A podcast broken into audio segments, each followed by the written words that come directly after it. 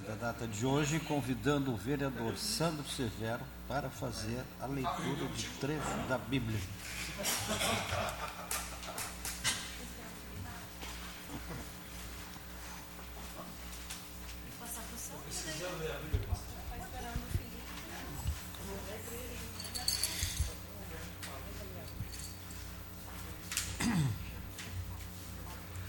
Volte ao repouso, ó minha vida, porque Javé foi bondoso com você. Libertou minha vida da morte, meus olhos das lágrimas e meus pés de uma queda. Caminharei na presença de Javé, na terra dos vivos. Palavra do Senhor.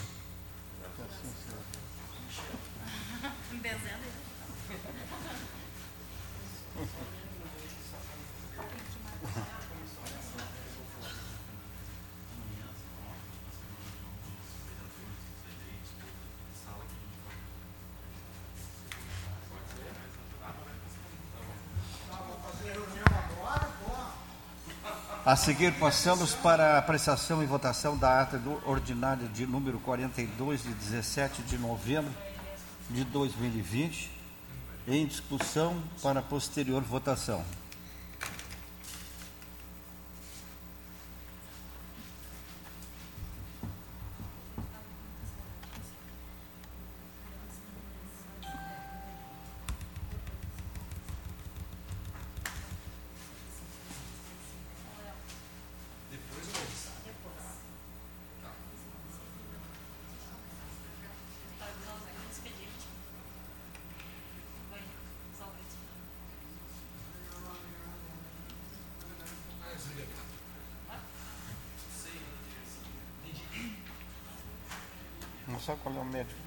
Que? Um dermatologista para tirar esses pretinhos. Podia sentar a Juliana, né, doutor? Sem falar nada depois.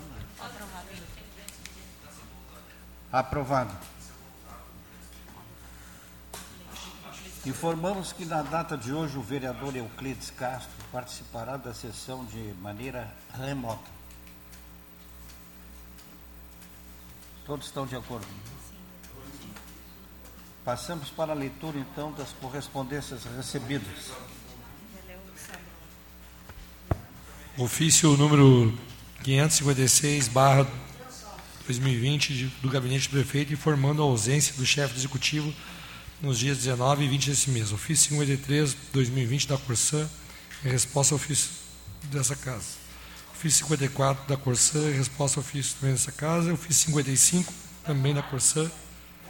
O ofício 56, 2020, também da Corsã, em resposta ao ofício dessa casa. Ofício da Votorantim Cimentos, em resposta ao ofício dessa casa também. E veto total ao projeto de lei número 030, barra 2020. A seguir, passamos para a leitura e votação dos projetos do, de regime de urgência. Agora vou ler os projetos, doutor. Hein?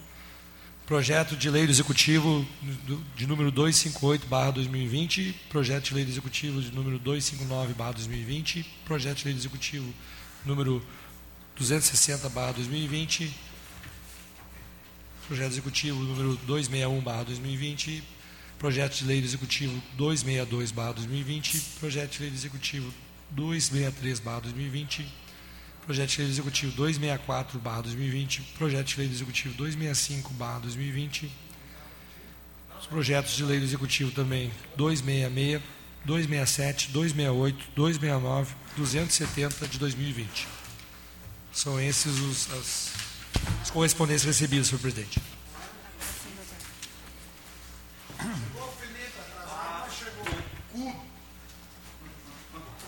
Pode falar isso aí, doutor. Ah, Bom, então, repetindo o que já tínhamos programado, passamos para a leitura e votação dos projetos de regime de urgência.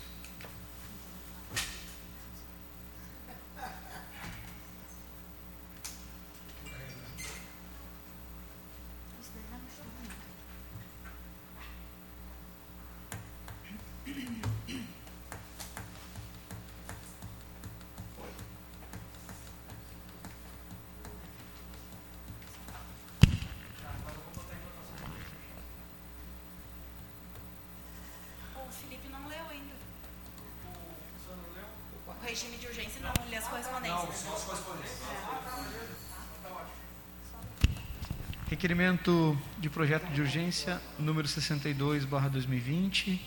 Após cumpridas as formalidades regimentais do ouvido do plenário, solicito urgência nos seguintes projetos. Projeto número 251, 252, 253, 254, 255, 256 e 257. Todos eles de origem do Executivo Municipal.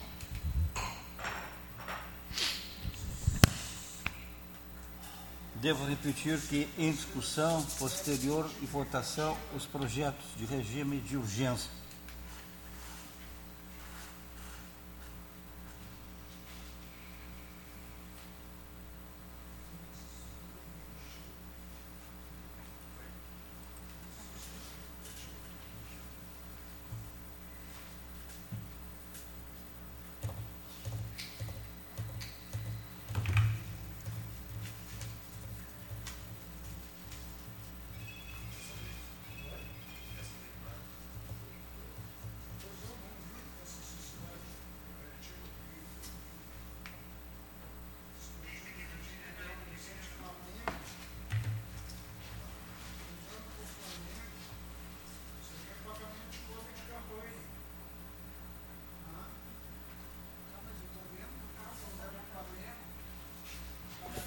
Eu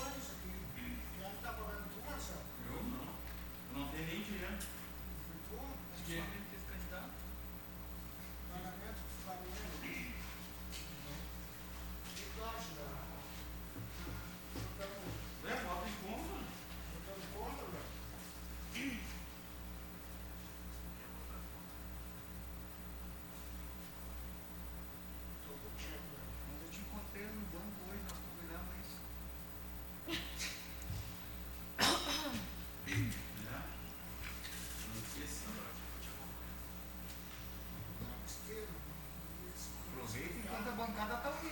Só um.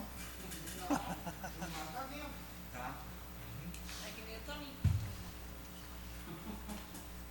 Aprovado ou aprovados? Aprovados. Passamos a seguir a leitura e apreciação dos pedidos de providência. Pedido de providência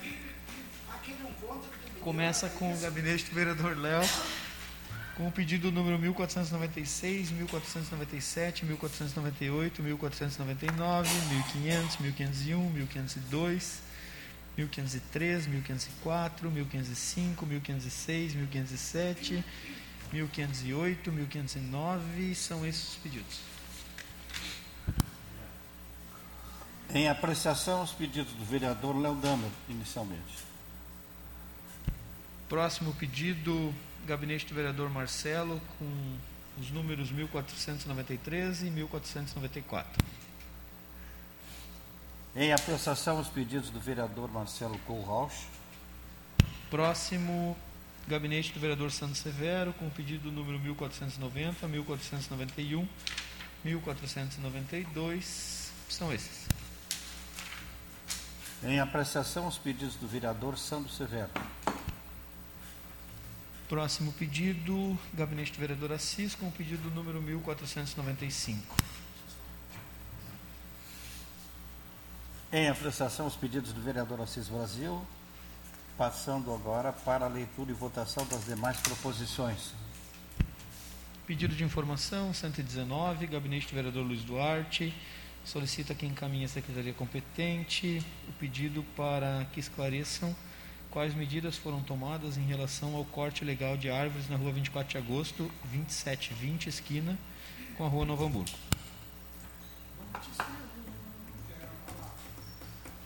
Em discussão, o pedido do vereador Luiz Duarte e o mesmo com a palavra.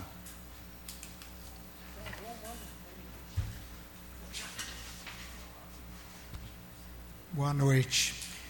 Doutor Mário, esse pedido que eu estou fazendo é, eu não sei se foi o pica-pau que cortou as árvores. O senhor conhece o pica-pau? Então depois eu digo o nome.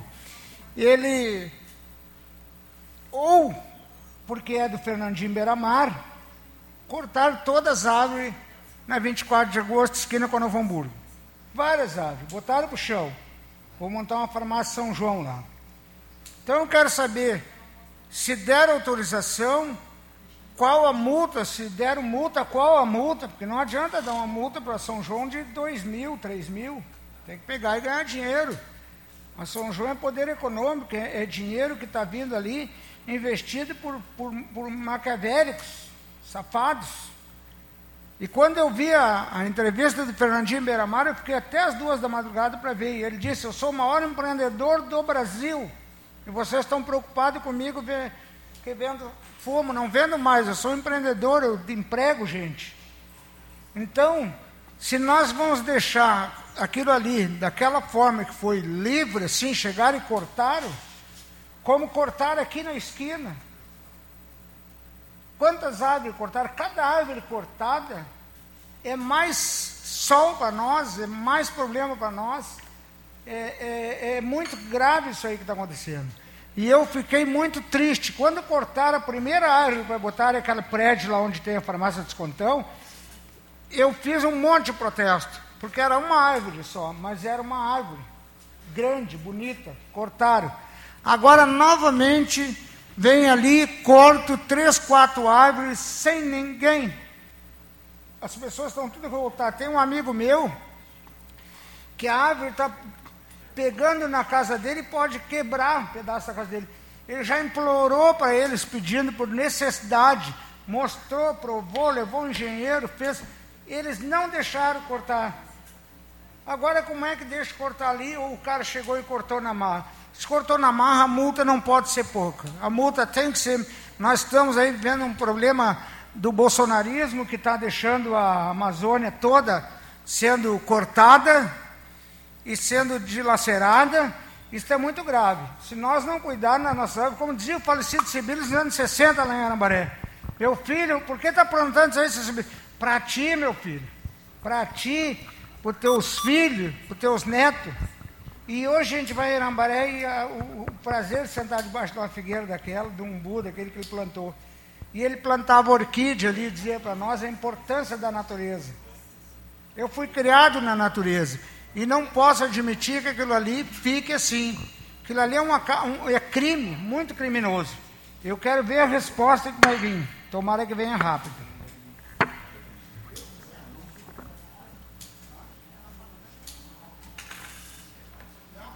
Seguindo a sequência da reunião, em votação.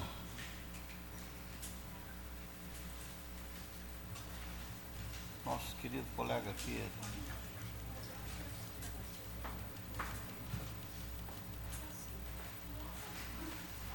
Vereadora Ruth.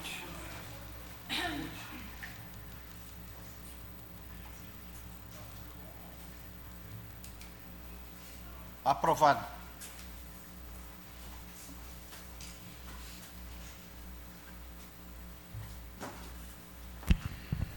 Pedido de informação, número 120, gabinete do vereador Léo, requer que encaminhe ao Poder Executivo solicitação para que informe a situação da área onde vivem as famílias na travessa Monsenhor, Monsenhor Geraldo Penteado de Queiroz, às margens do arroio. Este é o pedido do vereador Léo. Em discussão, Posterior votação, o pedido do vereador Léo Damer.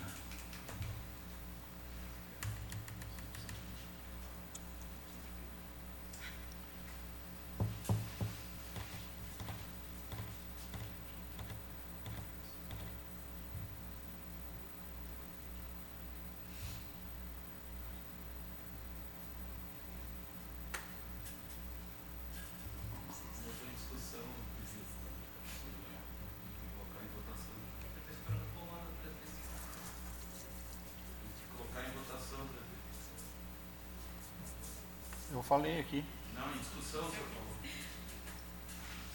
Já votou? Não, já pediu.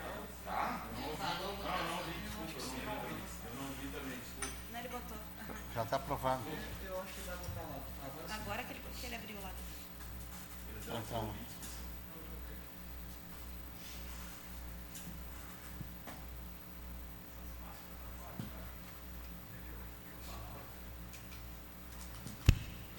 Aprovado. Requerimento para outros órgãos, 177-2020, vereador Léo. Requer, após ouvido do outro plenário, que sejam cumpridas as formalidades regimentais, encaminha a Corsã solicitação para que proceda a manutenção, limpeza e desentupimento da rede cloacal no loteamento Pôr do Sol.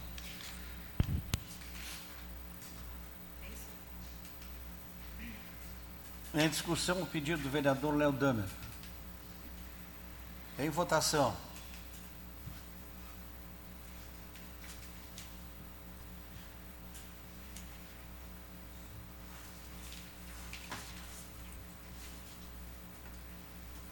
Aprovado.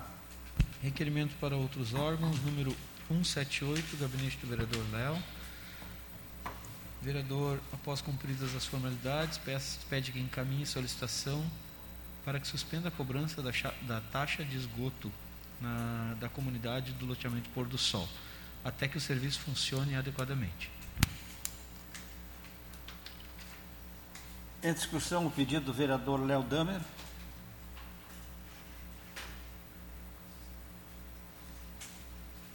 Em votação.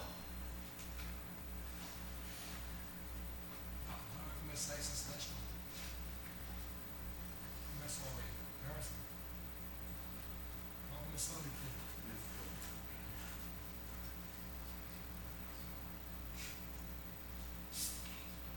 Você nem uma equipe para tratar disso aí na cidade.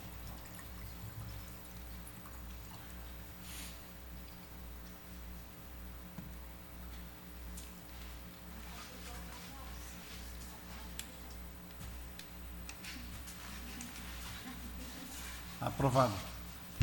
Moção número 118, barra 2020, autoria do vereador Marcelo.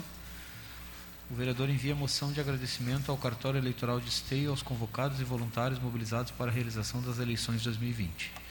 Mesmo diante dos riscos oferecidos pela pandemia, este contingente de cidadãs e cidadãos estiveram presentes aos seus respectivos postos de atendimento para que o processo democrático ocorresse normalmente.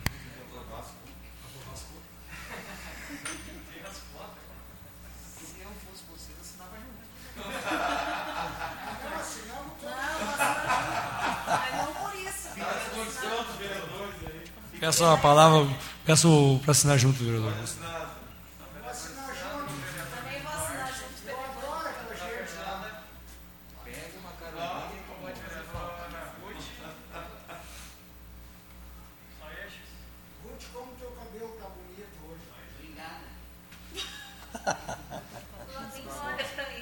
Em discussão, o pedido do vereador Marcelo Kohlhaus. Em votação.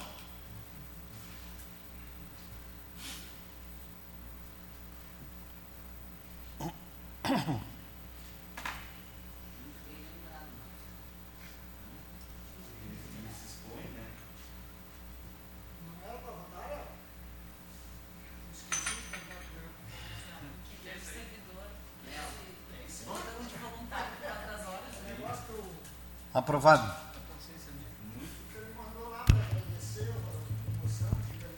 Moção número 119, barra 2020, vereador Assis, encaminha a moção de parabenização ao Dia da Consciência Negra, representada no nosso município pelo Grupo Unir Raças. O Dia da Consciência Negra é comemorado em todo o Brasil no dia 20 de novembro e a data foi escolhida por ser o dia da morte de um grande líder negro, Zumbi dos Palmares, em 1965. É o dia para a reflexão de todos nós, irmãos, caminhando e trilhando nos mesmos lugares, lutando pelos mesmos ideais de igualdade, fraternidade e amor. Negros, brancos, amarelos, índios, asiáticos, todos iguais no mundo. Da igualdade, da igualdade mostrando assim, então, que não existe diferença entre as pessoas, de, nem o dia para mostrar a luta do negro pelo seu espaço na sociedade ou até mesmo a sua integração. A história de luta, o orgulho através dos séculos, o início da luta, a vitória, a glória, o dia da consciência negra, dia de, dia de, dia de bater no peito e lembrar que o seu caminho foi duro. Hoje é o dia de escolher os bons, hoje é dia de escolher os bons frutos de uma luta que começou há muitos séculos atrás.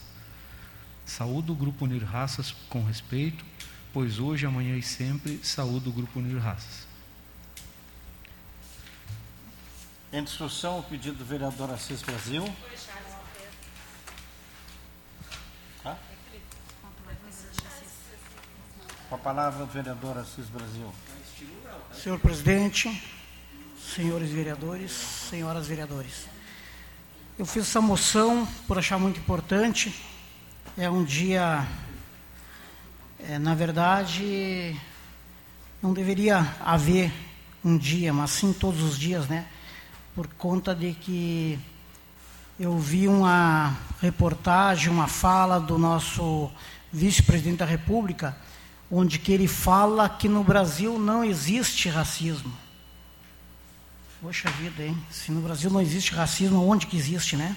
A cada dia a gente tem exemplos de que a cada momento, a cada hora, algum negro, alguma negra são discriminados, são ofendidos, enfim. Naquele dia, na véspera, houve a morte de um de uma pessoa no Carrefour não importa o passado, não importa a, o, a pessoa que ele era, se tinha ou não tinha antecedentes criminais. A violência aconteceu de uma forma brutal, e eu digo assim, eu que fui policial, fui bombeiro, a gente tem técnicas, somos preparados para essas ocorrências. E naquele momento, houve despreparo e não sei se fosse branco aconteceria da mesma forma, não não tenho essa, não tem como a gente mensurar isso aí, mas o preparo daquela, daquelas pessoas que atenderam aquela ocorrência foi terrível. Então, eu fiz essa moção e quero que vá ah, para em nome da Odete, que é a presidente hoje do Unir Raças, né, que é um, uma entidade que hoje faz um trabalho excelente na cidade, com todas as dificuldades possíveis, mas eles ainda é o grupo é a, que faz esse desafio, faz esse enfrentamento.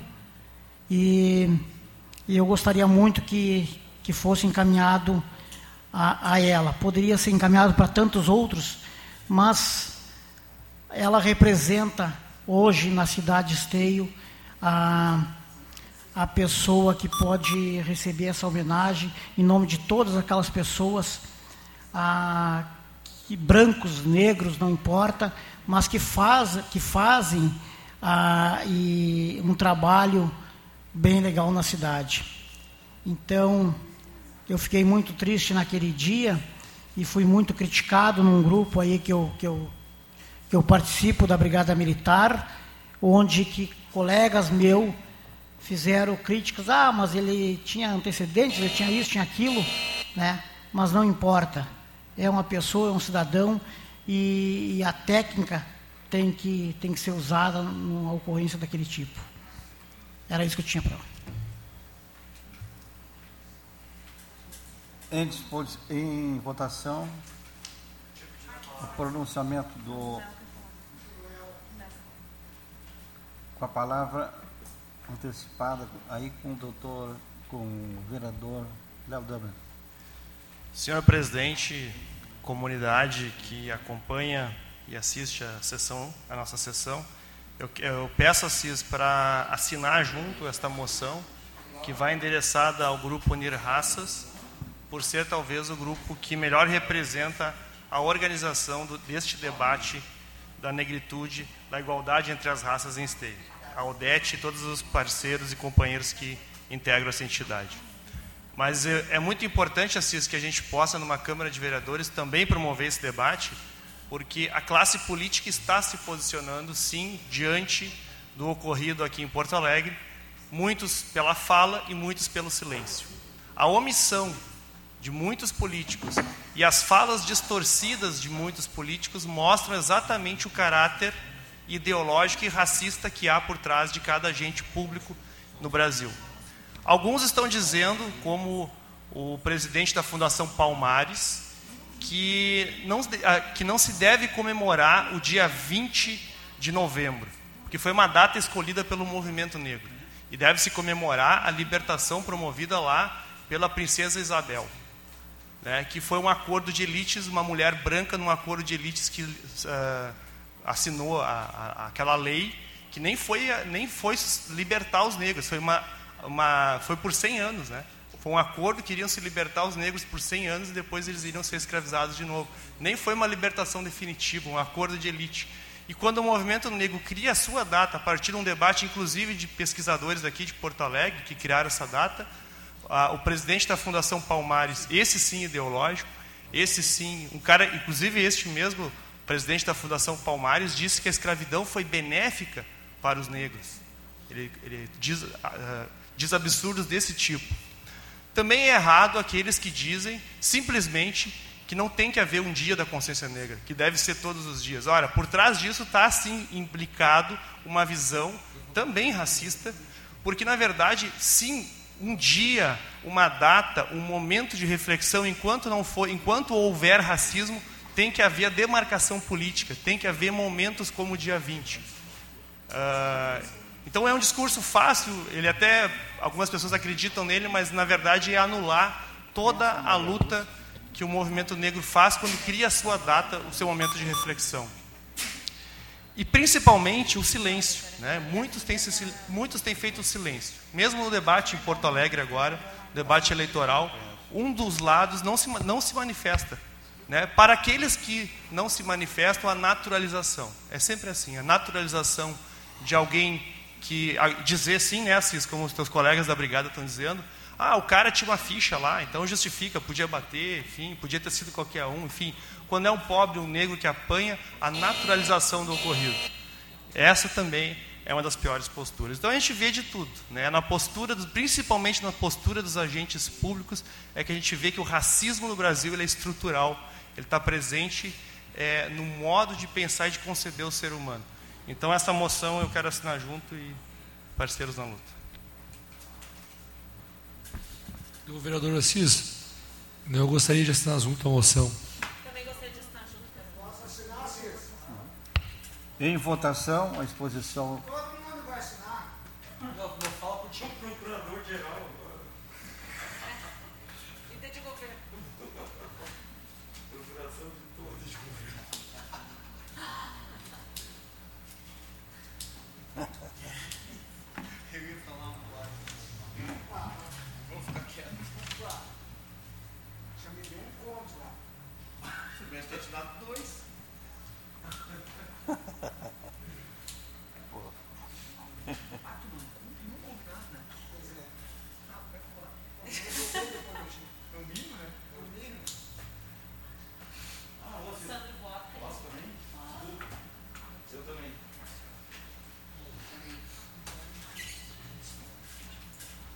Aprovado.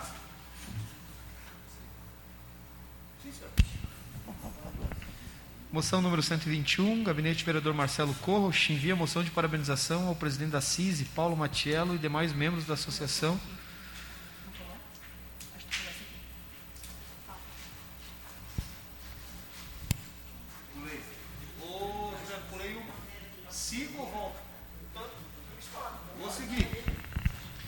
Moção de parabenização então da CIS ao Paulo Matiello e demais membros da associação pelo aniversário de 65 anos da entidade do nosso município, em nosso município. Cabe ao Poder Legislativo destacar a atuação dessa importante entidade que iniciou sua atuação no mesmo ano da emancipação política de Esteio. Aí agora eu volto não.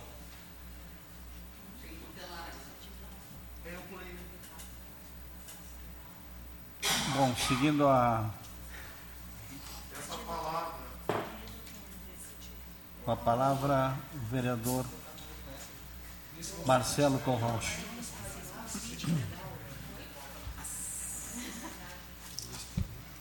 Senhor presidente, vereadores, vereadoras, os que nos assistem, em especial futuro vereador Derli Senzo, que eu tive prazer de, de trabalhar junto na Secretaria de Desenvolvimento Urbano e Habitação.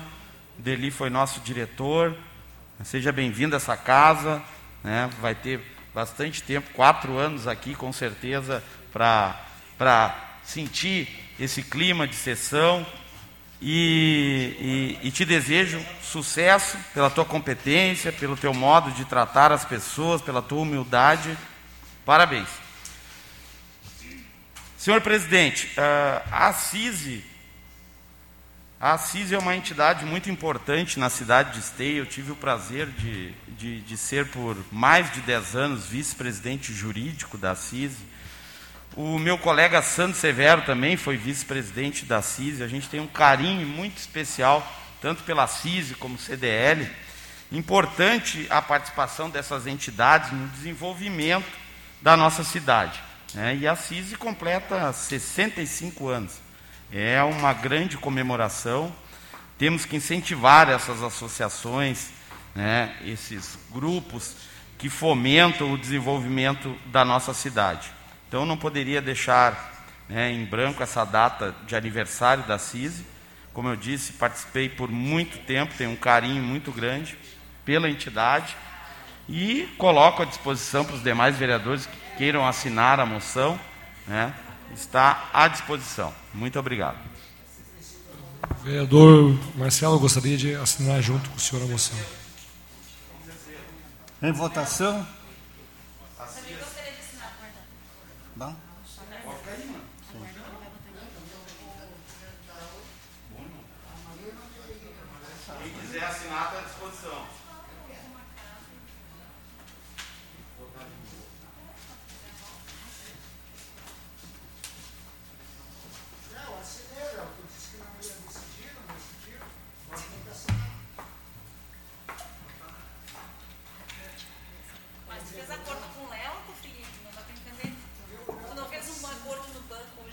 Atenção. Aprovado. Voltando então ali na moção 120/2020, moção do vereador Assis encaminha a moção de parabenização aos conselheiros tutelares em comemoração ao Dia do Conselheiro Tutelar comemorado no dia 18 de novembro. Os conselheiros tutelares como profissionais que demonstram amor dedicação a todos aqueles que estão sob seus cuidados, ou seja, crianças e adolescentes, não levando para tanto em consideração o seu credo, a sua raça ou a sua classe social. No Brasil, a função do conselheiro tutelar foi criada em julho de 1990, juntamente com o Estatuto da Criança e do Adolescente, o ECA. No caso, representa um órgão da criança e do adolescente permanente e autônomo. O meu apreço e consideração a este segmento que desenvolve tarefas de extrema, de extrema importância para a nossa sociedade e deve ser valorizado, pois eles amenizam o sofrimento de várias famílias através do trabalho com os jovens e os adolescentes. Parabenizo, parabenizo esses profissionais pelos feitos e benefícios prestados à sociedade. Tem umas que são danadas. Em discussão, o pedido do vereador Assis Brasil e posterior votação.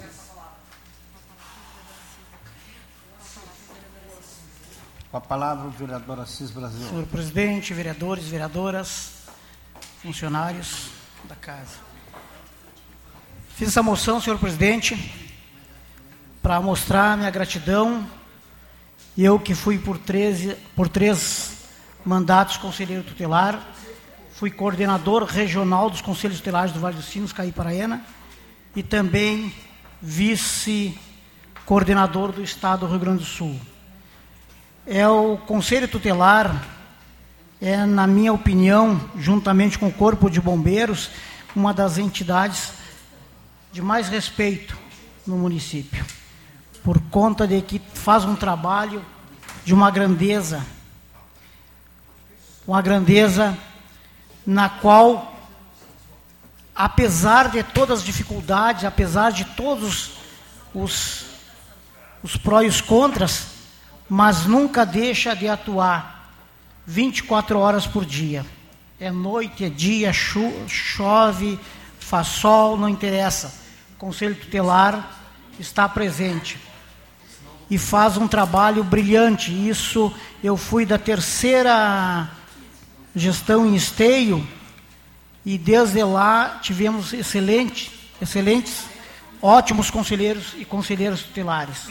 Então, por isso a minha moção e gostaria que essa moção fosse encaminhado a todos os conselheiros estelares de esteio, assim como os suplentes, que a cada momento eles assumem em determinados férias, a licença, enfim. E meu agradecimento a esse, a esse órgão e fico muito feliz e coloco à disposição todos os vereadores que queiram assinar essa moção, porque entendo da valorizar esses profissionais que dioturnamente estão representando aqui, fazendo um excelente trabalho com as crianças, com adolescentes da nossa cidade. Então, meu muito obrigado por isso. E também quero cumprimentar o futuro vereador, vereador já, que Deus te abençoe que tu faça um excelente trabalho nessa casa. Com certeza, competência não te falta. Um abraço.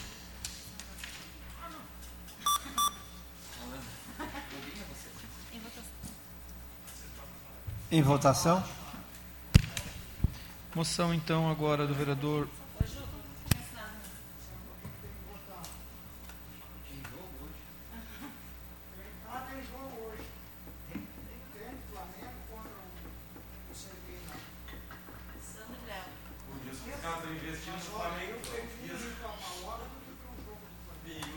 Fazer o que na moral, cara?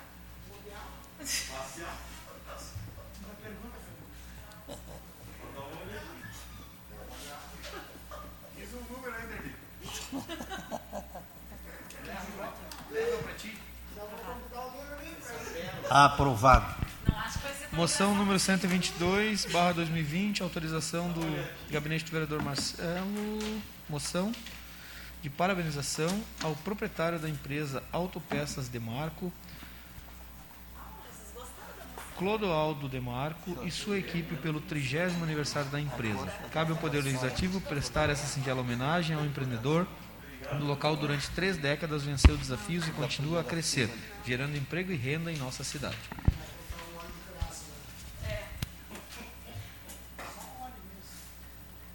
Em discussão, o pedido do vereador Marcelo Kohlrausch.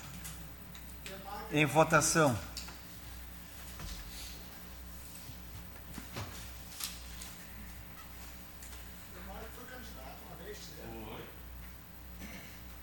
Andou por aí tudo com a com cerveja para as gurias. A guria bebeu um monte de cerveja.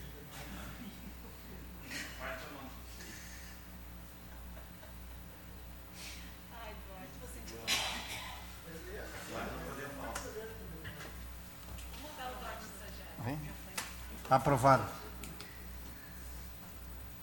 Passamos agora para o grande expediente, estando inscritos os vereadores Felipe Costela, Fernanda Fernandes, Léo Damer, Luiz Duarte. Com a palavra o vereador Felipe Costela. Declino, presidente. Com a palavra a vereadora Fernanda Fernandes.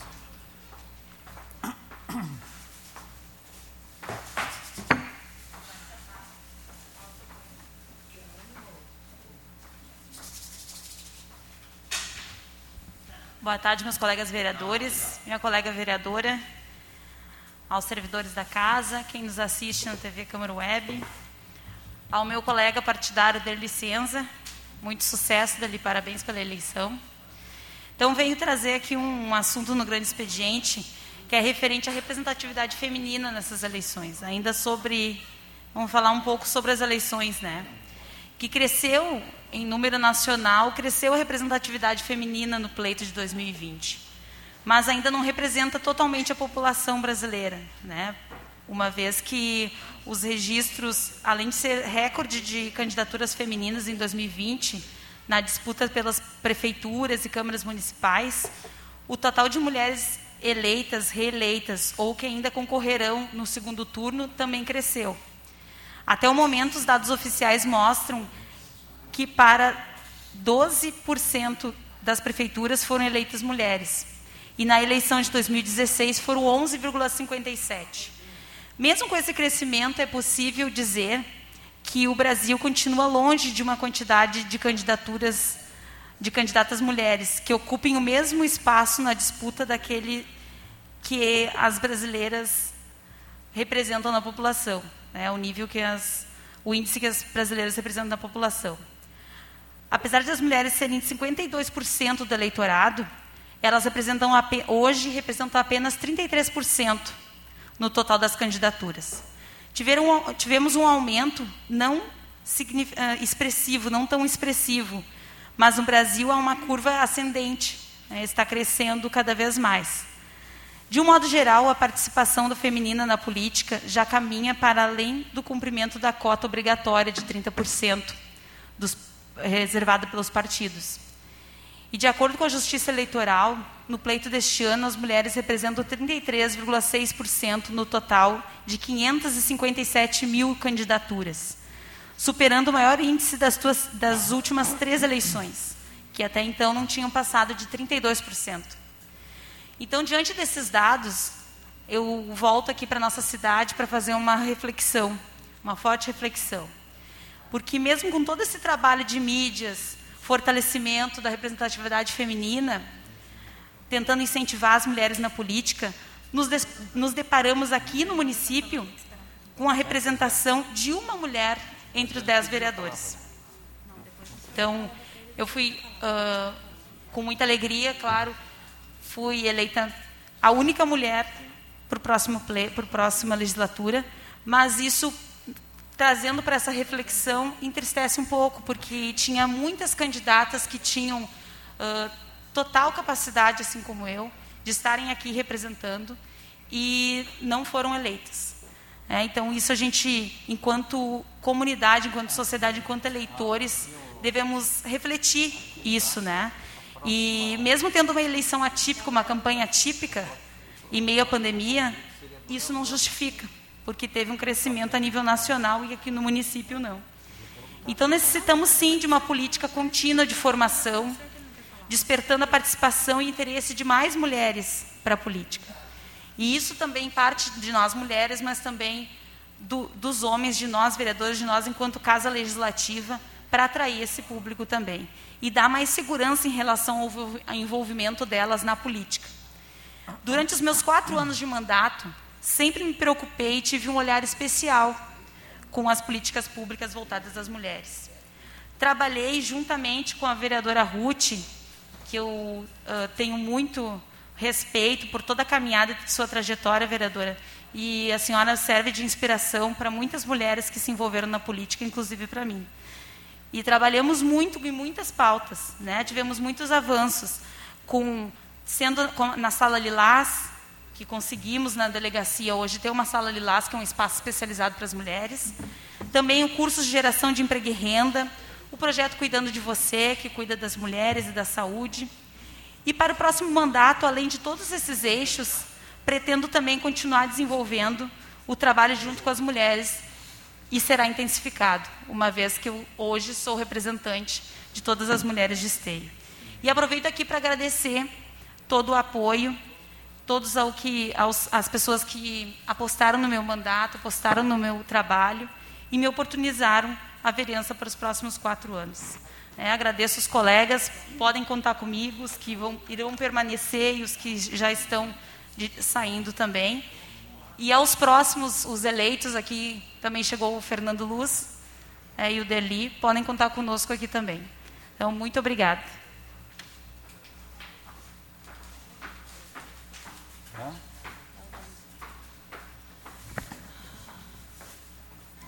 Com a palavra o vereador Léo Damer.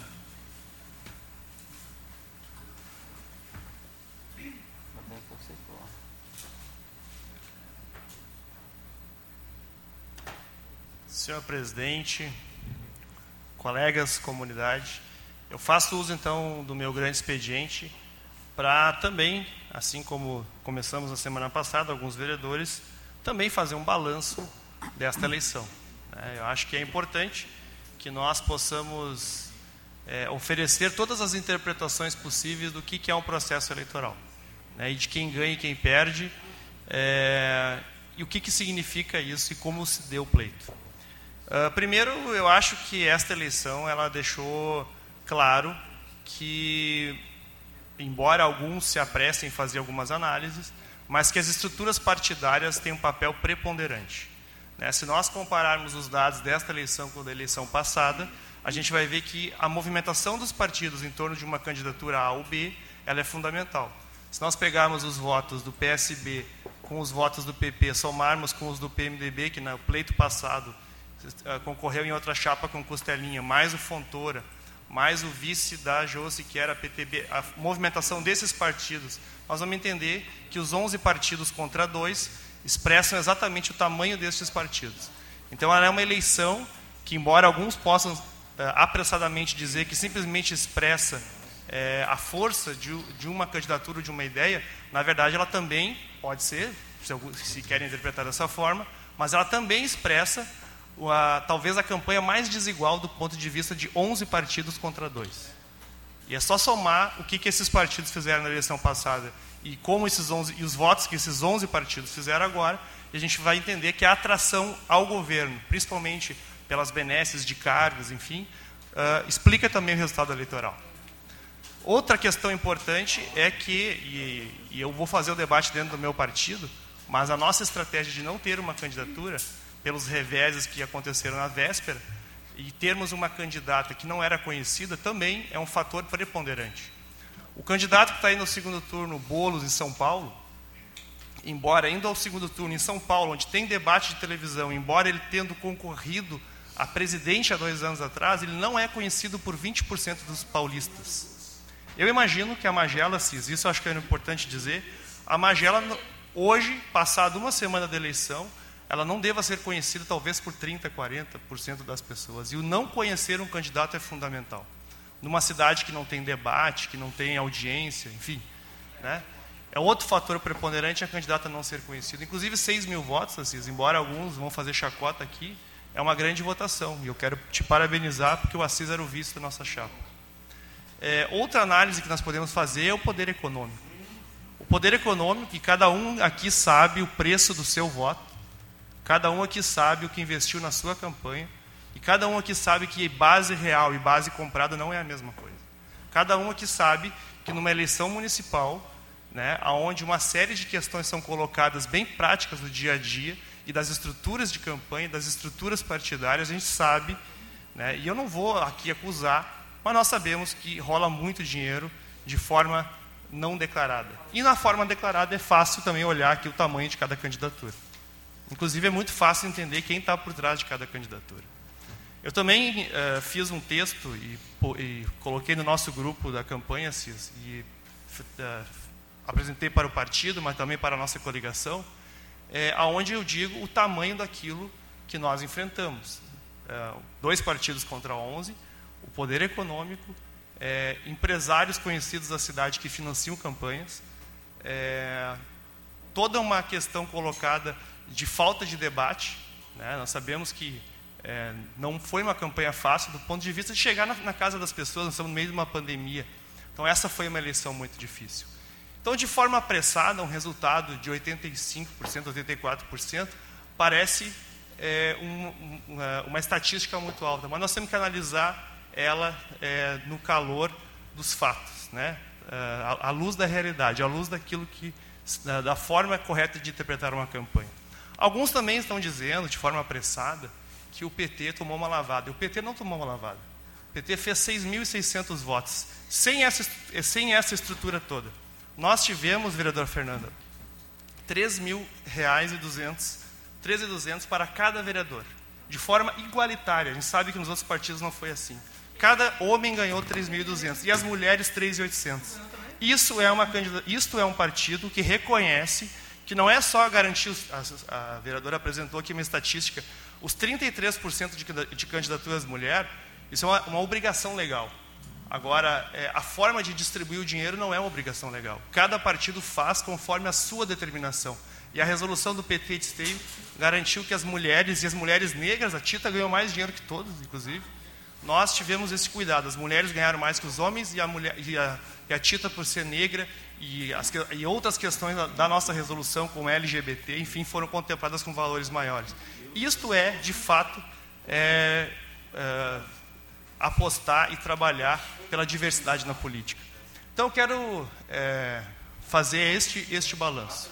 É, uma eleição ela não pode ser medida simplesmente. O a, a leitura política ela não se mede pelo resultado de uma eleição. O resultado de uma eleição ele se dá a partir de N fatores que nós temos que analisar. Eu apresentei alguns aqui, poderia até apresentar outros, mas meu tempo está acabando.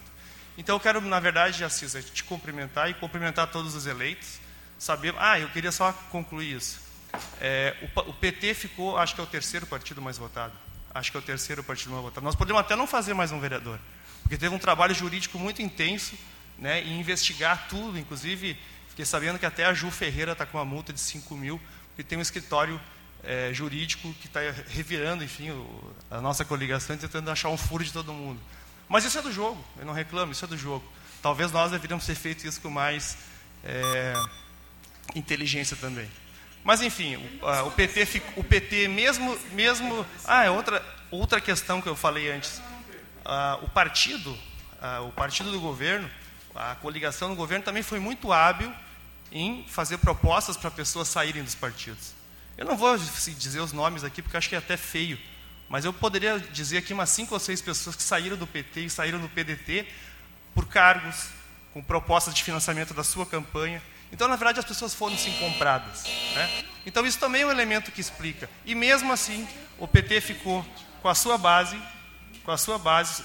A gente apenas desconta aqueles 15% a mais de inadimplência na eleição e o partido manteve a sua base. Portanto, o PT está vivo, mesmo que não valide os votos do Gilmar, a gente mantém um voto aqui, um, uma cadeira apenas na Câmara, o PT mantém a sua base social e é isso a melhor análise que para mim importa.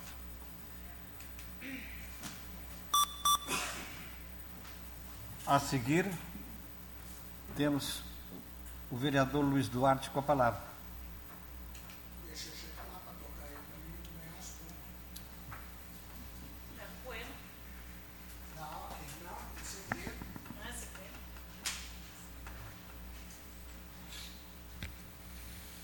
Derli estava escondido ali, eu nem te conhecia, Derli.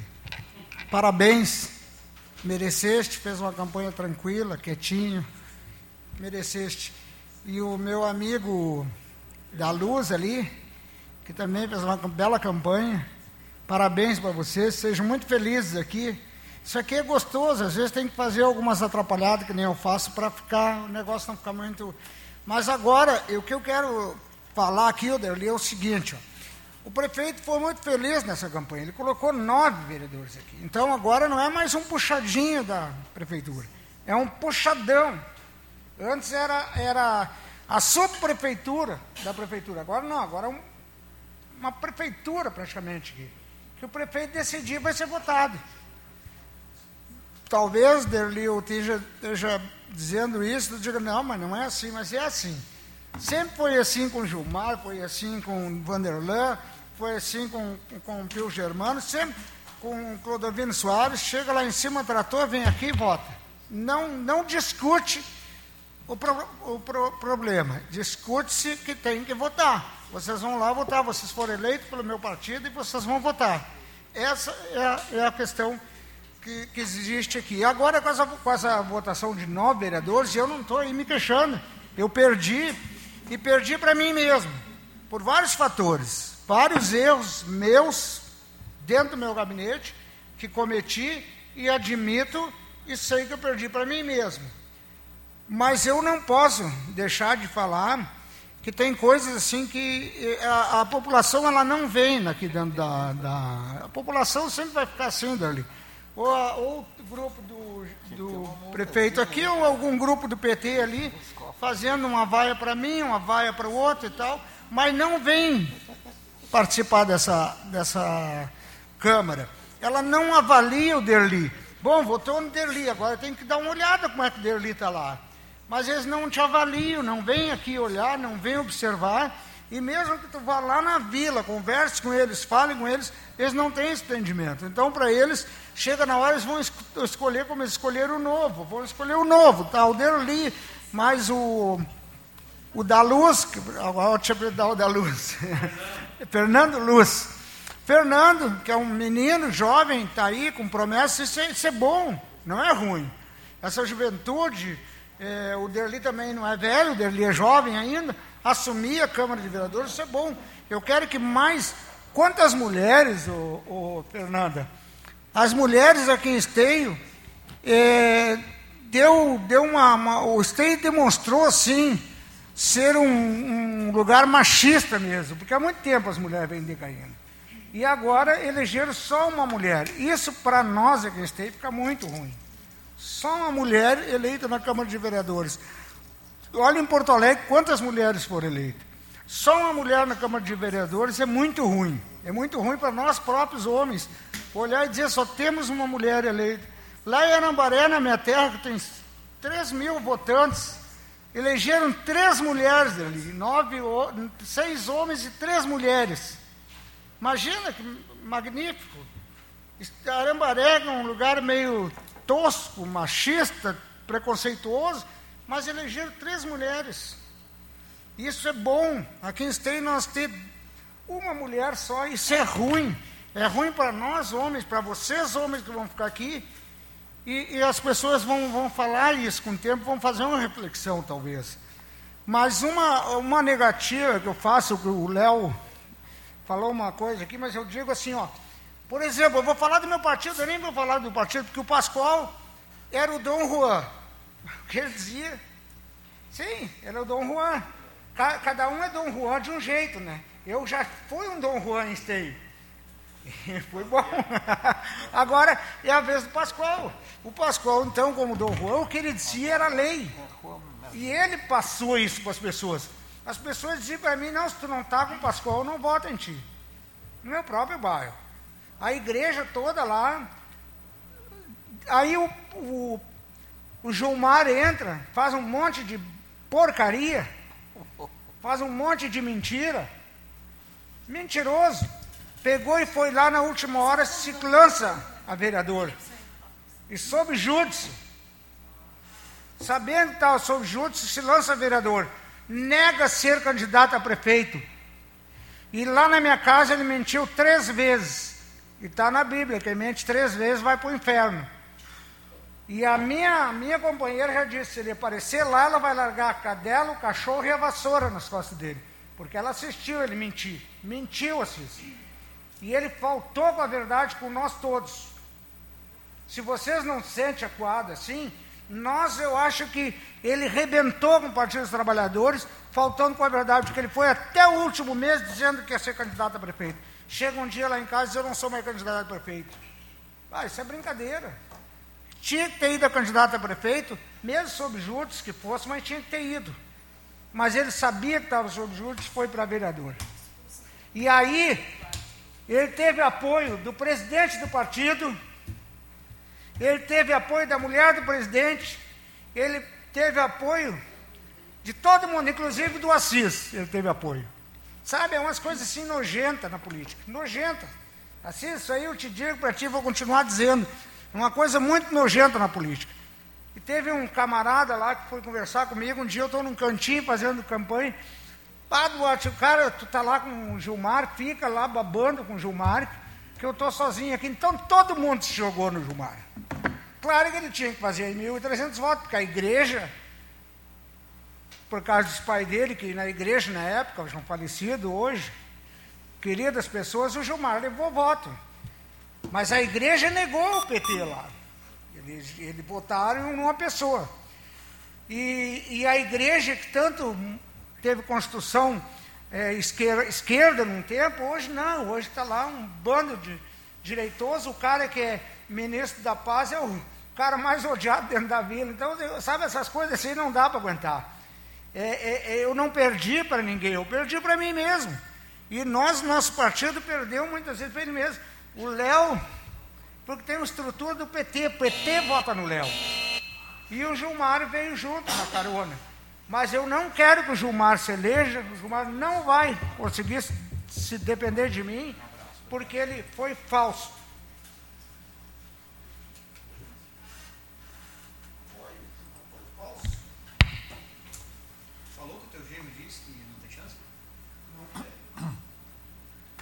Passamos a seguir para a leitura e votação dos projetos da ordem do dia, senhor vereador. Primeiro projeto, então, 251-2020, autoria da Prefeitura Municipal, autoriza a concessão de auxílio financeiro à Sociedade Esportiva Recreativa Cultural Beneficente, o Flamengo. por meio de fundo municipal e direitos da criança e do adolescente. Parecer da CCJ. O projeto está amparado no artigo 70, inciso 24 da Lei Orgânica de Esteio. Nesse viés, a comissão opina pela tramitação normal. Em discussão e posterior votação.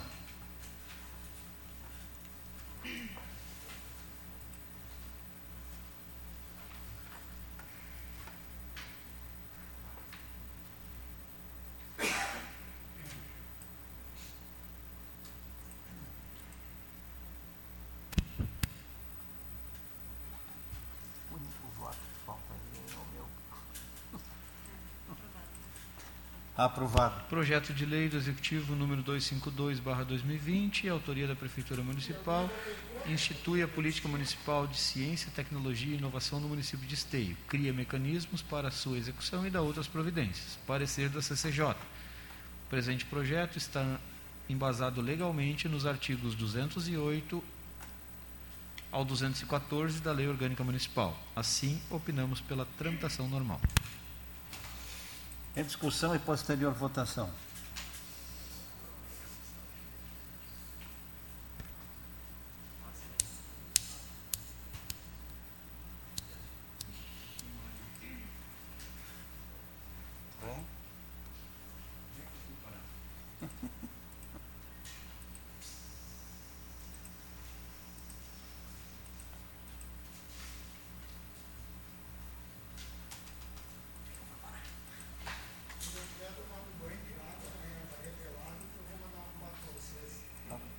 Manda que nós vamos colocar no telão.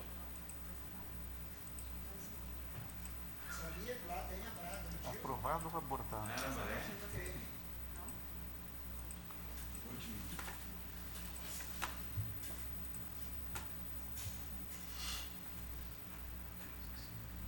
Ô Felipe, Trancou aqui, para hoje.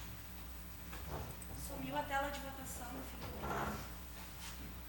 Foi abortado, não foi aprovado.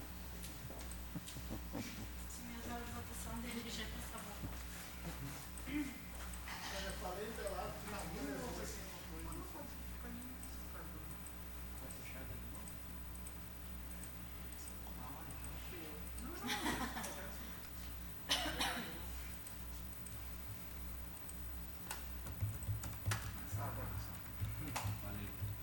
Agora sim, aprovado. Aprovado.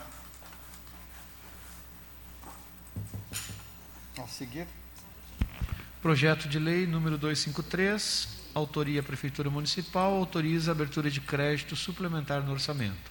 Parecer da Comissão de Finanças e Orçamento desta Casa. Havendo recursos orçamentários e estando o projeto devidamente fundamentado na lei de regência, a comissão opina pela tramitação normal do projeto. em discussão e posterior votação.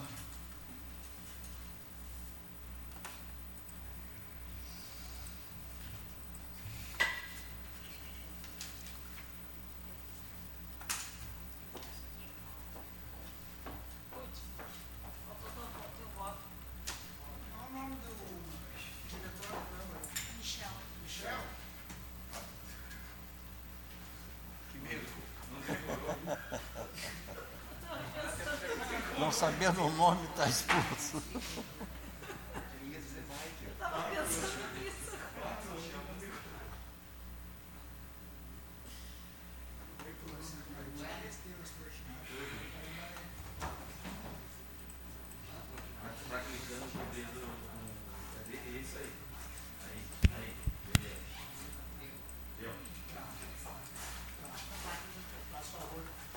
Projeto Aprovado. Projeto de Lei do Executivo Municipal número 254/2020 autoriza abertura de crédito suplementar no orçamento da administração. Parecer da Comissão de Finanças. Havendo recursos orçamentários e estando o projeto devidamente fundamentado na Lei Orgânica de Regência, a comissão opina pela tramitação normal do projeto. Em discussão e posterior votação.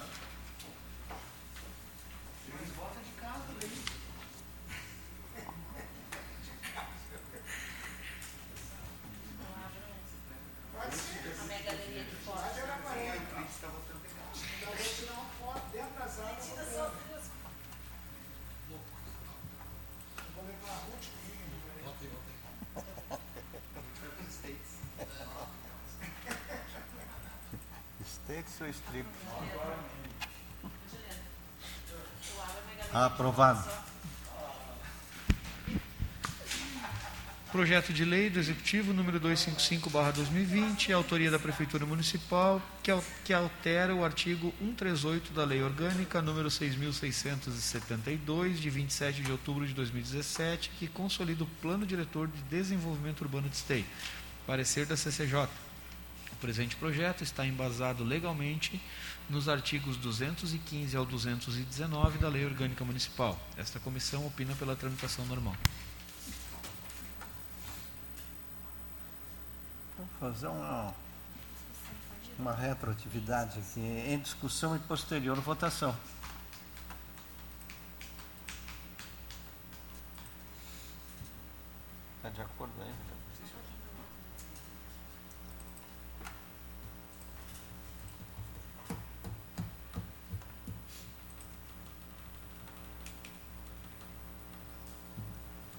Aprovado.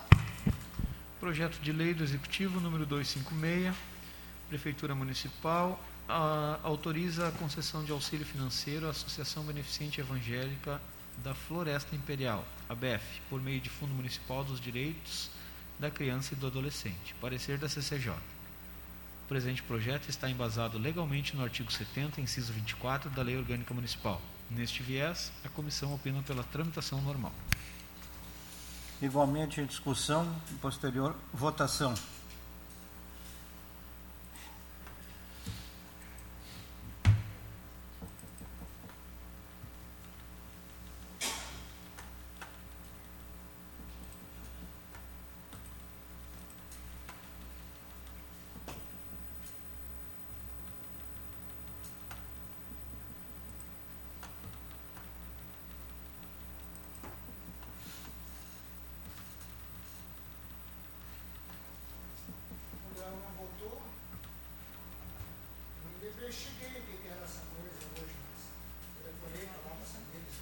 Lá.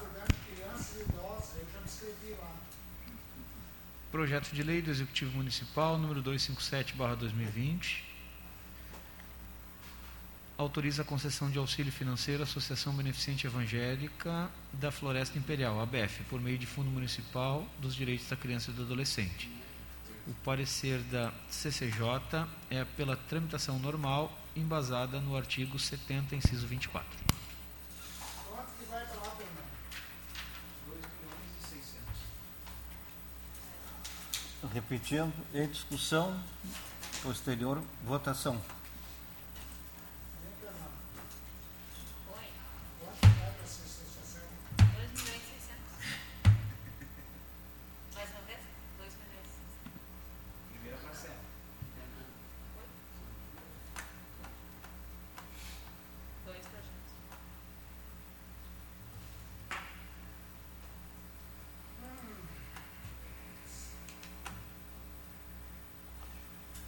Aprovado.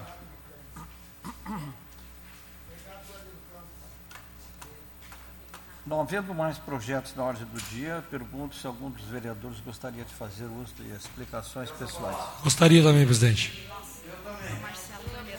Ô, Marcelo. Não.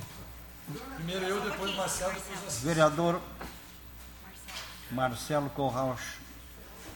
Senhor presidente, vereadores, vereadoras, cumprimentar o colega Fernando Luz, parabéns, segundo mais votado, uma campanha muito bonita, uma campanha com a juventude, e que tu seja bem-vindo a essa casa, Fernando, que eu tenho certeza que tu vai trilhar um caminho muito positivo na política de esteio. Para se manter o debate, ah, o- o- das duas análises dos vereadores de oposição que fizeram antes de mim da eleição, eu fico com a análise do meu amigo Luiz Duarte. Achei uma análise mais verdadeira, mais correta, mais transparente. Eh, parece que o vereador Léo Damer colocou aqui que a gente comprou praticamente a cidade toda e os votos de todo mundo. Então está se tirando o mérito dessa administração de ter sido uma administração positiva e que foi avaliada positivamente pela cidade de Esteio. E eu fico feliz de ter participado dessa administração e de continuar participando, porque eh, independente de siglas partidárias ou até mesmo de antagonismos, eh, nós temos que trabalhar pela cidade de Esteio e fomos avaliados como tal na nas urnas, e positivamente. Eu, eu elogiei semana passada, no meu grande expediente, acho a, a coragem do, do meu amigo, vereador Assis e da Magela, de enfrentarem eh, uma administração que eu vi aos meus olhos, né, humildemente, que era uma administração que teria uma aprovação maior, e isso se concretizou no voto. Tem que ter coragem para ter esse enfrentamento. No passado, o PT também já teve coligações enormes com muitos partidos, muitos partidos, e obteve êxito. A vida são ciclos, a política são ciclos. né? Ninguém se perpetua no poder a não ser que seja uma ditadura. Então, eh, eu, desculpa, Léo, discordar de ti, que eu não vejo que foi o poder monetário que teve a grande influência no resultado. Eu vejo que a população de Esteio ah, se mostrou que quer continuar pelo menos mais quatro anos com essa administração. O fato da, da candidata do PDT, a Magela, minha amiga, que também mostrou coragem para colocar o seu nome não ser conhecida, bom, vocês tinham até então, como disse o vereador Luiz Duarte, uma pessoa muito conhecida. O ex-prefeito Gilmar Rinaldi já foi vereador dessa casa, já foi duas vezes vice-prefeito, já foi duas vezes prefeito. Não tem quem não conheça o nome Gilmar Rinaldi em toda a cidade de Esteio. Poderia ter sido essa escolha, mas vocês interpretaram que não, que talvez até humildemente dizendo, não, está na hora do, do PT eh, buscar um outro caminho, vamos, vamos ah, com o vice. Né? O Assis prontamente aceitou mais um desafio, porque se tem alguém partidário no PT, alguém que veste a camiseta, se sacrifica até a si mesmo, é esse cara aqui, vereador Assis Brasil. Ele foi para o sacrifício, né? E, enfim. Agora, dizer que o poder capital. É, desculpa, é muito simplório, simplório demais, gente. É, é brincar com a inteligência do povo de Esteio. O que ganhou foi consequência de um trabalho planejado, de um, de um trabalho que investiu em saúde, que investiu em educação, que investiu em habitação, que investiu em drenagem, que por quatro anos não teve grandes enchentes. É isso, gente. Vamos ser sinceros, vamos ser transparentes. Né? Eu acho que, às vezes, eh, falta essa humildade de, de reconhecer que nem sempre o nosso partido é o melhor. Hoje ele pode ser o melhor, amanhã pode ser que não seja. Amanhã pode ser outro partido, pode ser outras pessoas. Isso sim é do jogo, isso sim é democracia. Então, eu, da minha parte, não partiu nada de, ah, vamos humilhar porque foi uma lavagem, porque foi isso. Não, gente, foi um certame, duas, duas propostas, a população de Esteio escolheu. Pronto, ponto final. Duas propostas, a população de Esteio escolheu. E ganhou, na minha ótica, a melhor proposta para Esteio para os próximos quatro anos. Muito obrigado. Com a palavra, o vereador Sandro Severo.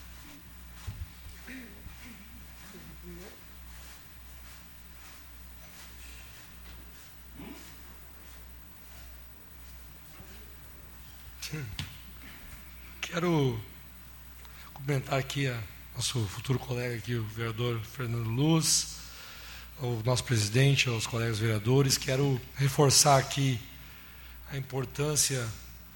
ah, essa semana mesmo, o jornal Beta da Unicinos pediu uma matéria, eu falei da representatividade da mulher na política aqui na Câmara. Hoje fica na, próximo, na próxima gestão, vamos estar aqui representados pela vereadora Fernanda e eu acredito que todos nós devemos trabalhar e auxiliar a vereadora Fernanda para que a gente possa continuar trabalhando para a ampliação e pela luta da representatividade da mulher, da inclusão.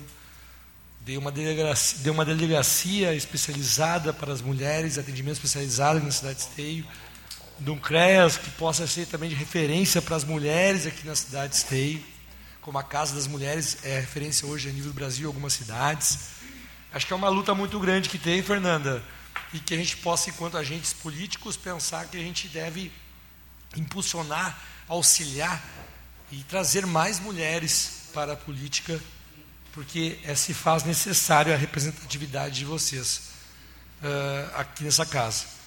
Fico triste de termos somente colega vereadora como vereadora aqui na próxima gestão, com um prazer trabalhar com a vereadora Ruth, né?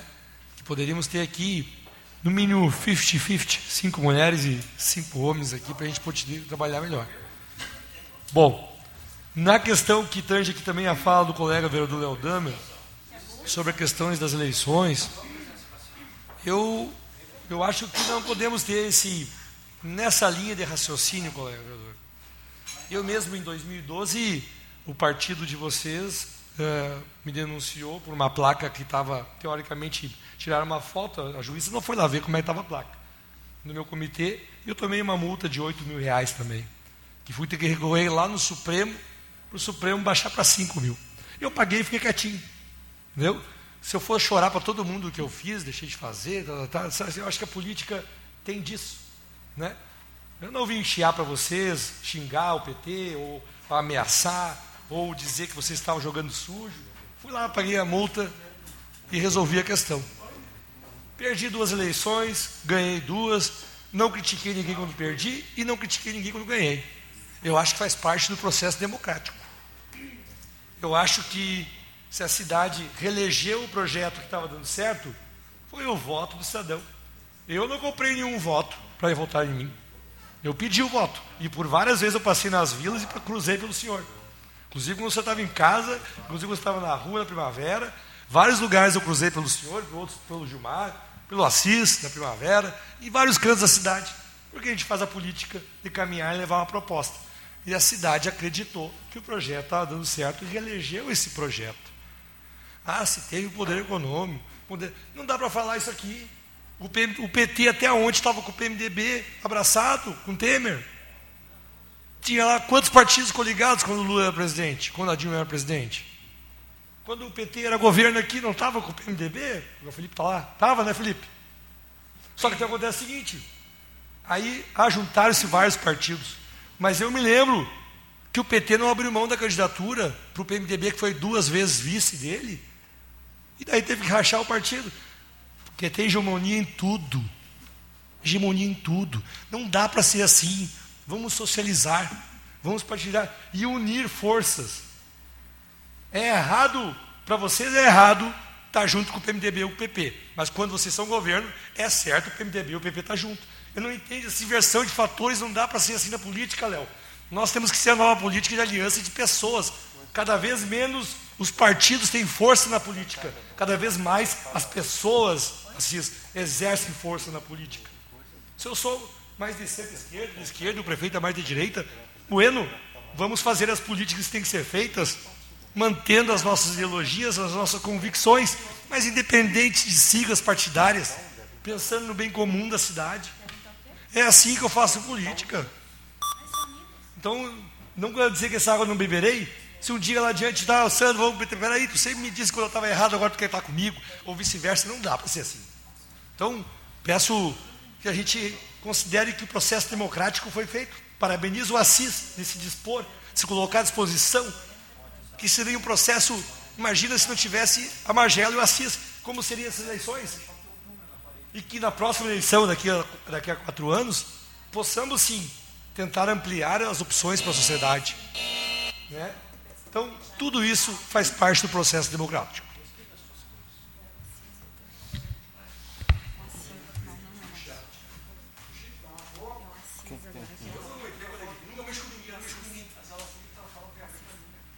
Com a palavra, o vereador Assis, Assis Brasil. Mais uma vez, senhor presidente, vereadores e vereadoras. Já vi tanta coisa nessa tribuna, mas a de hoje foi demais.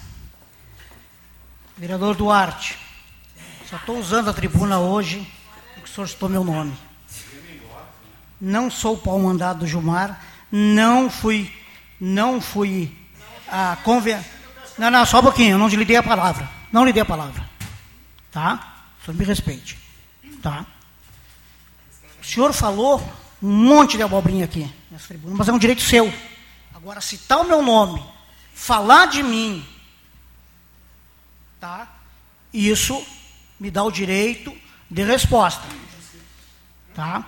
Primeiro de tudo, o Gilmar merece nosso respeito quanto partido do, dos trabalhadores.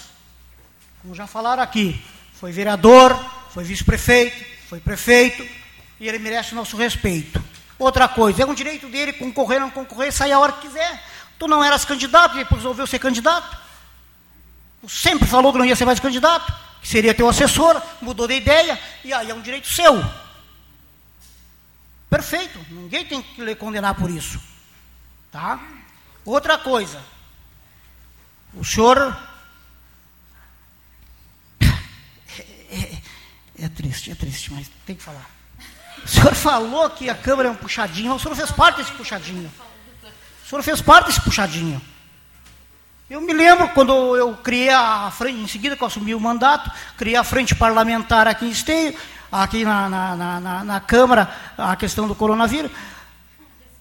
O senhor, a sua assessoria me informou que o senhor não, não poderia participar porque não queria se dispor com o, com o prefeito. Os vereadores da situação, quase todos participaram. É, então pergunto para o Flávio se eu estou mentindo. Ele me, me respondeu que não poderia, que o senhor tinha dito que não poderia. Então o senhor fez parte desse puxadinho. Certo? Então. Não, não, só um pouquinho. Tá? Outra coisa. Eu aceitei a candidatura, sim. Eu sou partidário, como aqui o vereador da, da, da situação falou, sou partidário, sim. Para mim, aqui, a Câmara de Vereadores, ser vereador, não ser vereador, para mim, já realizei meu sonho, queria tanto sentar nas cadeiras, sentei, pouco tempo, sim. Procurei outros sonhos, me coloquei à disposição, sabendo que era difícil, sim. Era uma eleição praticamente, né? Mas, jogo é jogado, e eu sempre dizia para minha família, quando a minha esposa dizia assim, vocês não vão ganhar as eleições, eu dizia, nós vamos ganhar as eleições sim. Porque eu entrei no jogo. Mas claro que no meu, meu fundo aqui eu sabia das dificuldades, sabia que era praticamente impossível. Mas a política é isso aí, a gente tem que colocar os nomes, a gente, tem que, a gente não pode pensar só no eu. Se eu pensar só no meu, eu teria ido à reeleição, quem sabe não estaria de novo aqui, ou não. Né? Então, são coisas assim que acontecem. Né? Então, é bom a gente refletir. Falar do Gilmar, pô, é muito, é muito complicado. Um camarada que tu foi, e junto com o Léo, tu pegou e ainda disse assim, ó, eu, eu aprovo a candidatura do Gilmar se o Assis for candidato a vice-prefeito. O senhor falou, não foi uma vez, foi duas vezes, no gabinete do Léo. Eu disse, eu coloco meu nome sim, e vou. Não, se o estouro foi, não, se, os dois, se os dois foram, eu não concordo. O Assis, então, tem que ser a vice. E eu coloquei realmente meu nome. E não me arrependo de nada do que eu fiz. Tudo que eu fiz foi consciente, faria tudo de novo. Porque eu não vivo da política, gosto da e amo a política. Aprendi a gostar desde a vez que eu fui assessor do Zé da Brigada aqui, porque eu achava que todo vereador era sem vergonha, safado e corrupto, e descobri que não era verdade. Quando vi o vereador uh, Zé da Brigada, descobri que, que realmente tinha muita gente boa, pessoas que trabalham independente de partido, independente de oposição ou situação. Me desculpe o desabafo, mas eu precisava, eu não ia conseguir dormir essa noite se eu não viesse nessa tribuna aqui falar isso agora. Era isso que eu tinha que falar. Luz, desculpe aquela hora que eu cumprimentei o, o eu não te reconheci por causa da máscara, tá? Mas um grande abraço para ti, que tu faça um bom mandato e que tu tenha convicção daquilo que tu, entendeu? Independente de situação ou posição, seja tu mesmo. Eu tenho certeza que tu vai ser. Tá bom? Um abraço. Com a palavra, o vereador Léo Damer.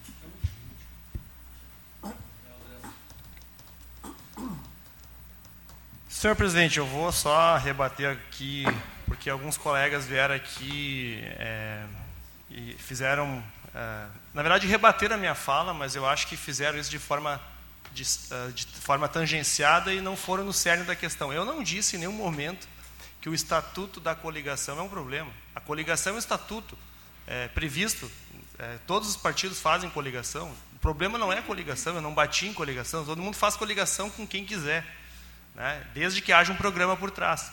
Tem partidos que fazem coligação em cima de um programa, e tem partidos que coligam com todos os programas, que são os partidos de governo, eles vão para quem ganha a eleição. O meu partido ele é caracterizado por ter um programa.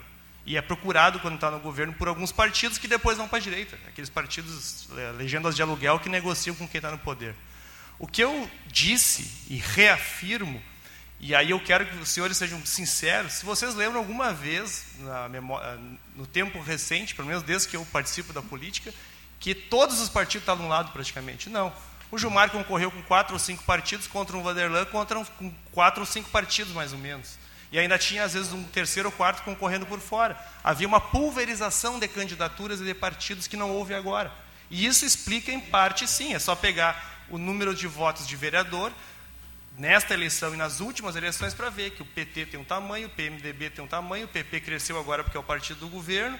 E, enfim, vai analisando e vai vendo que se todo mundo junta de um lado, dá mais ou menos aquele tamanho. Isso é matemática pura, é só calcular. É isso que eu disse. Isso é uma análise possível. A outra, de que o prefeito está bem avaliado, bom, eu não discuto isso. E eu, só que eu digo o seguinte: o resultado de uma eleição, ela não mede tudo. Ela mede as, as pessoas, elas têm opinião a partir das informações que elas têm. E as informações que as pessoas têm muitas vezes não conferem. Por exemplo, dizer que acabou com a enchente este governo, você sabe que não é verdade. Que só tem 8 milhões de micro, microdrenagem e o outro governo investiu 60 milhões em macrodrenagem. É quase uma proporção de 1 para 10 no investimento de combate a enchentes. E macrodrenagem, o vereador Marcelo sabe, é muito mais eficaz para resolver enchente que microdrenagem, que é trocar cano. Resolve o problema às vezes de uma esquina, mas não nem, nem do bairro. Então, assim, são discursos que se houvesse uma oposição mais organizada, houvesse uma imprensa mais qualificada que chegasse na população, com certeza o contraponto seria muito maior na cidade.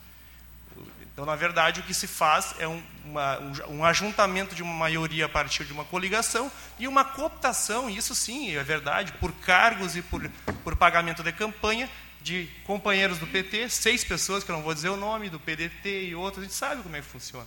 Então, é, é esse poder de atrair pessoas a partir é, da, de governo, de cargo, de CC, de, de financiamento de campanha é muito grande. E isso explica parte da eleição. E é uma análise que eu faço de forma bem tranquila.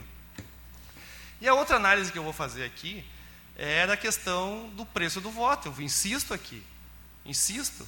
A vereadora Fernanda falou aqui da questão das mulheres, e eu acho que é uma briga muito justa.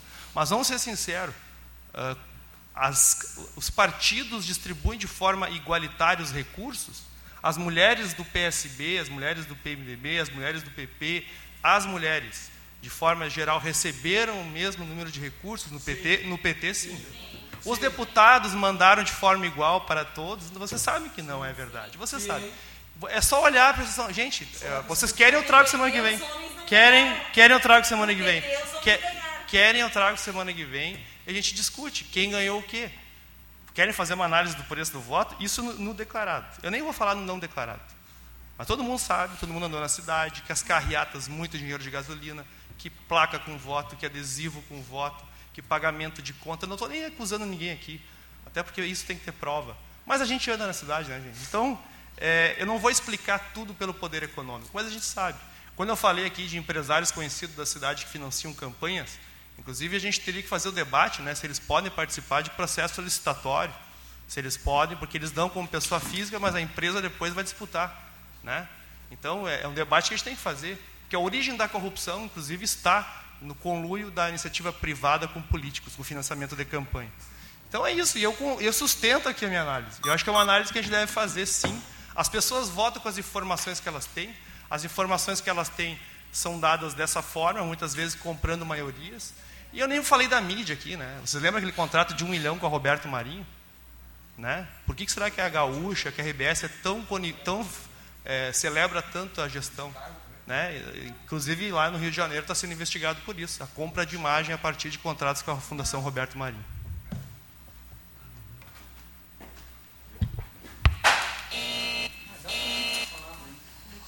Pois não.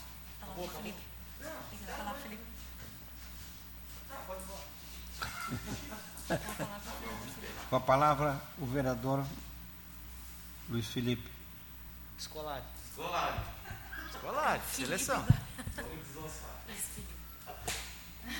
Sabe, é, vereador Marcelo, é, é difícil mesmo, Assis, a gente escuta cada coisa aqui nessa tribuna que não é fácil.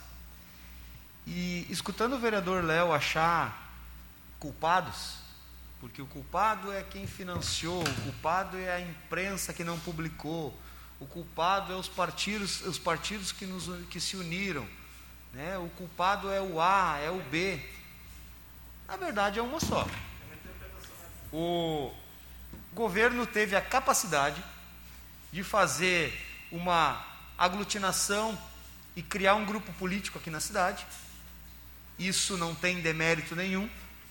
Coisas que os outros partidos há tempos atrás, ainda que viviam na velha política, não conseguiam. E hoje ajudei a negociar. Ajudei a negociar e é bem feito para vocês. Vocês tinham que ter tomado uma tunda ainda maior. É bem feito para vocês, para vocês deixar de ser. Eu ia dizer, mas não vou. Porque na época, Marcelo, que existia um acordo, também ia chamar, mas não vou chamar. Na época que existia um acordo entre a nossa coligação, de Gilmar candidato a prefeito, isso é natural. Agora o Pascoal vai ter um sucessor, vocês não se iludam. O sucessor vai ser o Marcelo, vai ser o Felipe, vai ser o Sandro, talvez o doutor Mário, talvez. Vai ter um sucessor do Pascoal. E na época que nós tínhamos uma coligação, só que aí é óbvio, né? Aí a gente aprende que muitas vezes tu tem que ir lá no cartório e assinar, senão isso não vale nada. Era verdade, Sandro. Esse acordo existia. Mas o Costelinha gostava muito de dizer que era um acordo entre as pessoas, não entre os partidos. Verdade ou mentira, Marcelo? Era um acordo entre as pessoas. Era um acordo entre o Gilmar, entre o Costelinha, entre o grupo lá da sede que eles frequentavam. E eu dizia para o Costelinha: abre o olho, abre o olho, que a história que te conta não é bem assim. Não, mano, fica tranquilo. Abre o olho, abre o olho, que com essa gente não se brinca. Capaz, eu sei o que eu estou dizendo. Tomou a bola nas costas. E depois da eleição, ele me ligou e disse assim: bem feito, bem feito que tomaram a tunda, bem feito para aprender. Citou o nome do Everson, que fez parte desse acordo, citou o nome do Gilmar, citou o nome de A, B, C. O sentimento do Costelinha era um sentimento de traição e eu não tiro esse sentimento dele. Agora, vim aqui tentar achar um culpado para a tunda que vocês levaram, ah, por favor, eles culparam até a imprensa.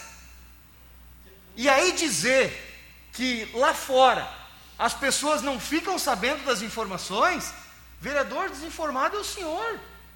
Está aí para quem quer ver. Dizer que o governo fez mais. Sim, fizeram a beira e ninguém nega isso. Ou o Pascoal algum dia, ou vocês algum dia saíram para a rua para fazer campanha e disseram que foram vocês que fizeram a beira Eu não vi isso.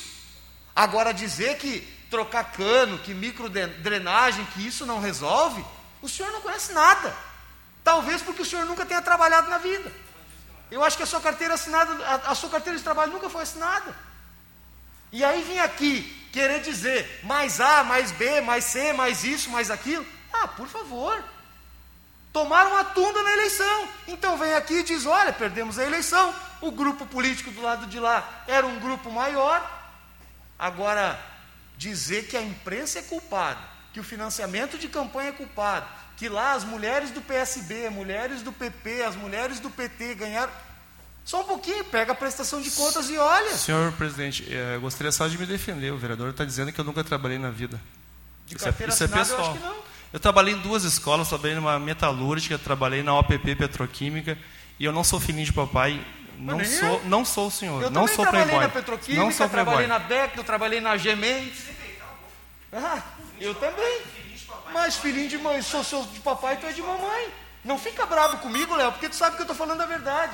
E se vocês tomaram a Senhor turma na presidente, o eleição... senhor, o senhor está, se o senhor está ofendendo a honra, a minha eleição- honra e da minha família. Não. Eu não sou igual o ao senhor. senhor, me chamou eu não de sou filhinho de papai, papai, eu trabalhei Eu muito lhe chamei de filhinho de mamãe. Eu, eu trabalhei O muito senhor na me chamou de filhinho eu de não, papai, eu não nasci, eu não nasci, eu não nasci, eu não nasci onde o senhor nasceu. aí eu, não, cada- eu não aceito, um eu não aceito o senhor ir para esta linha. Não. O senhor primeiro que o senhor desvirtuou tudo Eu que eu falei aí. E agora o senhor está indo na minha honra. Eu, não sou não. filhinho de papai, O senhor playboy. me chamou de Trabalhei muito de na minha vida, o senhor engula o que o senhor está dizendo. Não, o senhor primeiro. Obrigado, senhor presidente. E ele não pode me ofender. É, não, ele não, não pode me ofender. Eu falei da sua carteira de trabalho e o senhor me chamou de filhinho de papai. Playboy, filhinho de papai. Se eu sou de papai, o senhor é de mamãe, pronto. Agora, vim aqui justificar que perderam uma eleição por causa da imprensa, por causa de financiamento de campanha, por causa de A, por causa de B, assume que perderam a eleição e pronto. Não, eu assumo, eu- o resultado é legítimo. O problema é que eu fiz uma análise e o senhor não conseguiu nem, nem discutir a minha análise. O senhor falou até da imprensa. Baita bobagem. Fala, sim. Fala, sim. Que o povo lá fora não tem informação. Favor, assim o senhor ofende o povo. Com licença aí. Não havendo mais nada a ser tratado, damos por encerrada a sessão com o desejo de uma boa noite a todos presentes. O senhor que puxou, vai cada um com a sua sorte. Cada um com a sua sorte. O senhor falou primeiro. O senhor falou primeiro. Tu falou. Não,